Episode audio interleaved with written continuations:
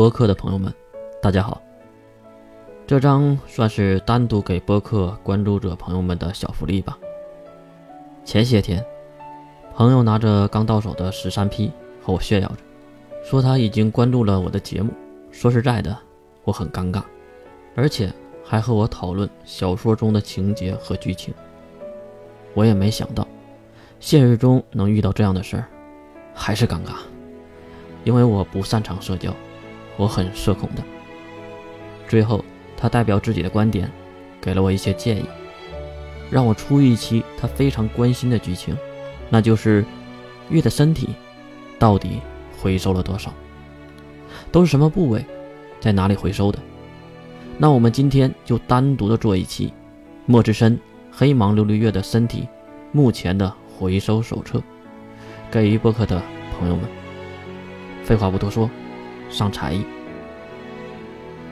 第一个一线，也是第二个出场的，也是最难心的一个。最初是花田月帮助金河山杀死真神月后埋入地下，又被金河山挖出来送给自己儿子金龙透的。金龙透又送给了月，月再次拿给了露西亚的外孙女女孩当。当然，这一切都是开篇以前就有的剧情。也就是在第一章之前，当已经完成了和月的交易，给当治病。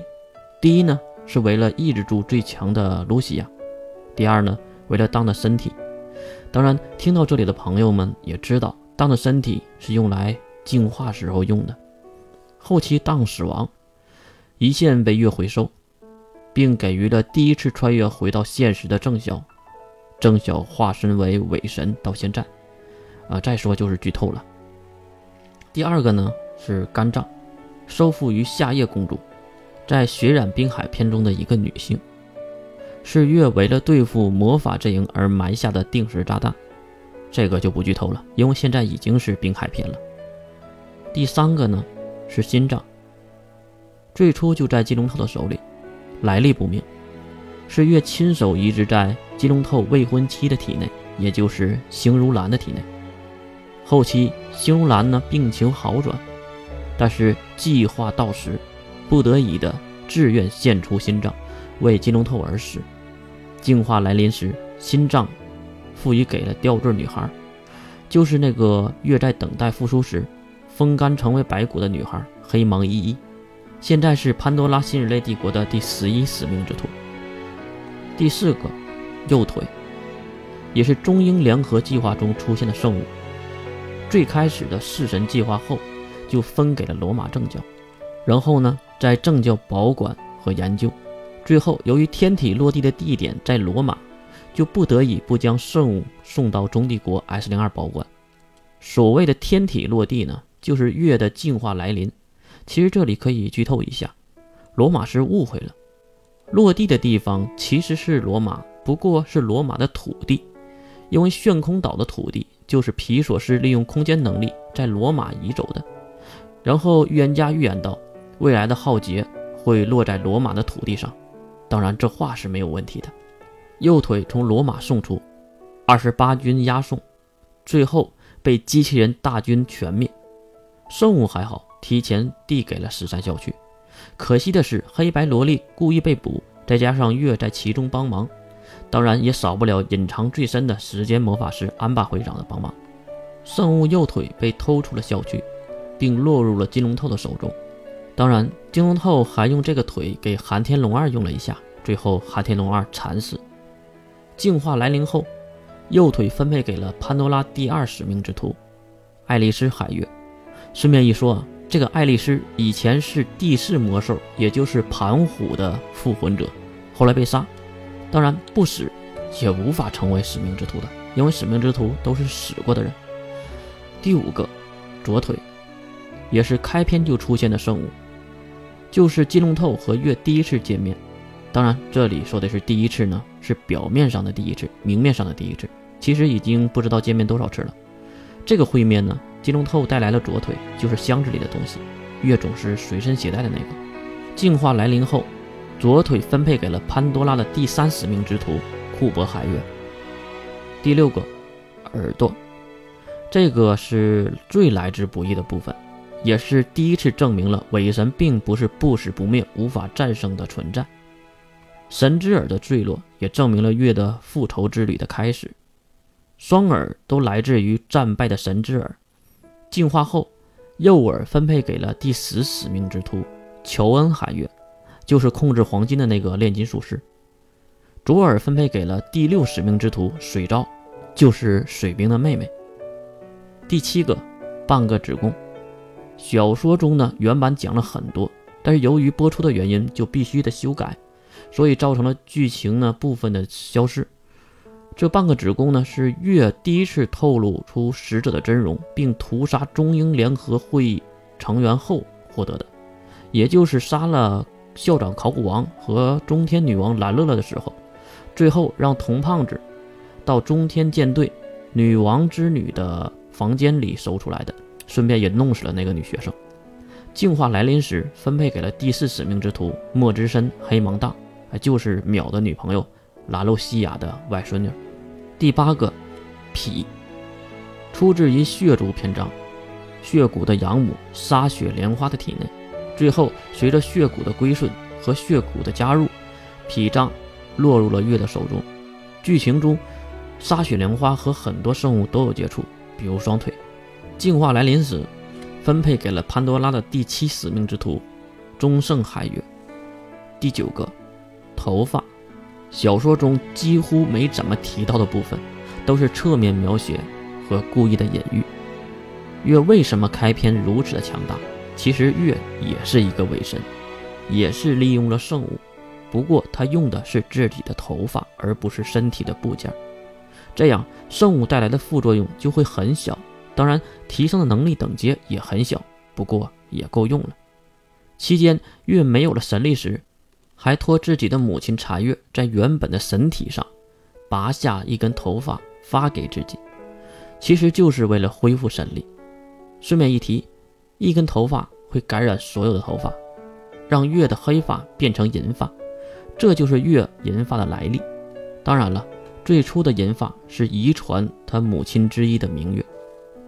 还有就是头发是拥有规则之力的，永远不会被污染，自动变干净。这里不爱洗头的我狂喜，好想要一根。第十个，左肾，小说的剧情中提到的也很少，是来自于寒天一族的生物。后来还利用这个左肾进行了很多的克隆技术。进行克隆研究的就是盖洛，让旋风岛飞起来那个三大智者之一，后被寒天师门回收。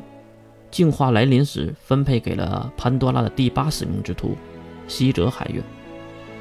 第十一个，佐费，收复于西马一族的战斗。虽然西马一战损失惨重，天地断臂，天才结界师西马展飞陨落，但是这也是必须走的道路。顺便一提，西马展飞是女的，哎，对，是女的。你敢相信她都死了，你才告诉我她是女的。对战西马泰斗的时候，也是一阵好战。如果不和西马泰斗打的话，那展飞会死吗？我想会的，因为作者 S O L A 的笔下谁都可以死，包括主角。净化来临后呢，分配给了潘多拉第九使命之徒卡斯海月。第十一，小脑，是英雄计划中临时小主角的柳传灵的小脑，他真名叫郑传灵，是郑家的后人，所以是可以免疫圣物带来的副作用，成为伪神的。谁想到造化弄人？自己只是人家棋盘上的一枚弃子罢了，犹如月说的一样，只要还活着，那就说明还在别人的棋盘之上，因为只有棋子死掉的时候才会被拿出棋盘。最后，小脑分配给了鼎鼎大名的兰达娜，她是后期三级分化中的一方势力，代表了包子和潘多拉新人类帝国的立场。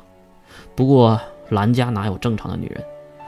不管是中天的女王兰乐乐，还是兰达娜、兰露西亚，他们哪一个正常？关于兰达娜，值得一说的就是，她就是三大智者中两大智者的喜爱之人，是盖洛和惠洛的大学同学，也是让盖洛和惠洛分道扬镳的原因。不管如何，月最后收集圣物，启动进化，让自己的第一目标得以实现，然后才开始复仇之旅。其中不难发现，月收集的圣物主要就是来复活那些使命之徒的，因为每一个使命之徒都有一个圣物啊，当然不包括第一使命之徒，毕竟他是穿越再穿越的家伙，身体里的圣物正是郑小音的一线，所以呢，进化不仅是需要圣物提供的能量。也需要能控制人类人口的使命之徒的存在，不然进化还有什么意义呢？看到这里，不得不提一句：人类的英雄，智者鬼魅金罗刹。犹如月说的那句话一样，并不是我仁慈，也不是人类强大，而是金龙头的人类保留计划救了剩余的人类。让月放过那些苟然残喘的人类的唯一原因，就是金龙头的人类保留。为了保证人类的火种。找到了沉浸了七万多年的月，告诉他我可以帮助你复仇，但是必须签下人类保留计划的肯定。至于金龙套用了什么办法能让狡诈无比的月遵守诺言，还真是好奇，大家不妨猜一下。结尾就说说故事本身吧。老生常谈，这个故事是二零一四年 MMR 论坛上的缝合小说，就是一个人提供世界观，让大家。无限畅想的小故事的小说，然后作者把这些小故事串联到一起，这样就出现了这个小说。所以，哪一段故事中的人物都是自己故事中的主角，不过他们是来到了其他人的故事中罢了。这样的故事弊端就是剧情跳跃，但是优点在于设定跳跃，风格多变。不仅有奇奇怪怪的八大异族，还有科学和魔法的碰撞。当科学阵营的德国火种驾驶高达和魔法师一战的时候，心里还是很热血澎湃的，脑中的画面也挥之不去。其实看小说不就是这样吗？再说说写作方式，由于是七八年前的故事，也不会出现那些爽文又爽又快的爽快感。有的时候你少看一句话。可能就看不懂三月同天了。当然，这种写作方式也是我们当初最开始喜欢小说时的感觉吧。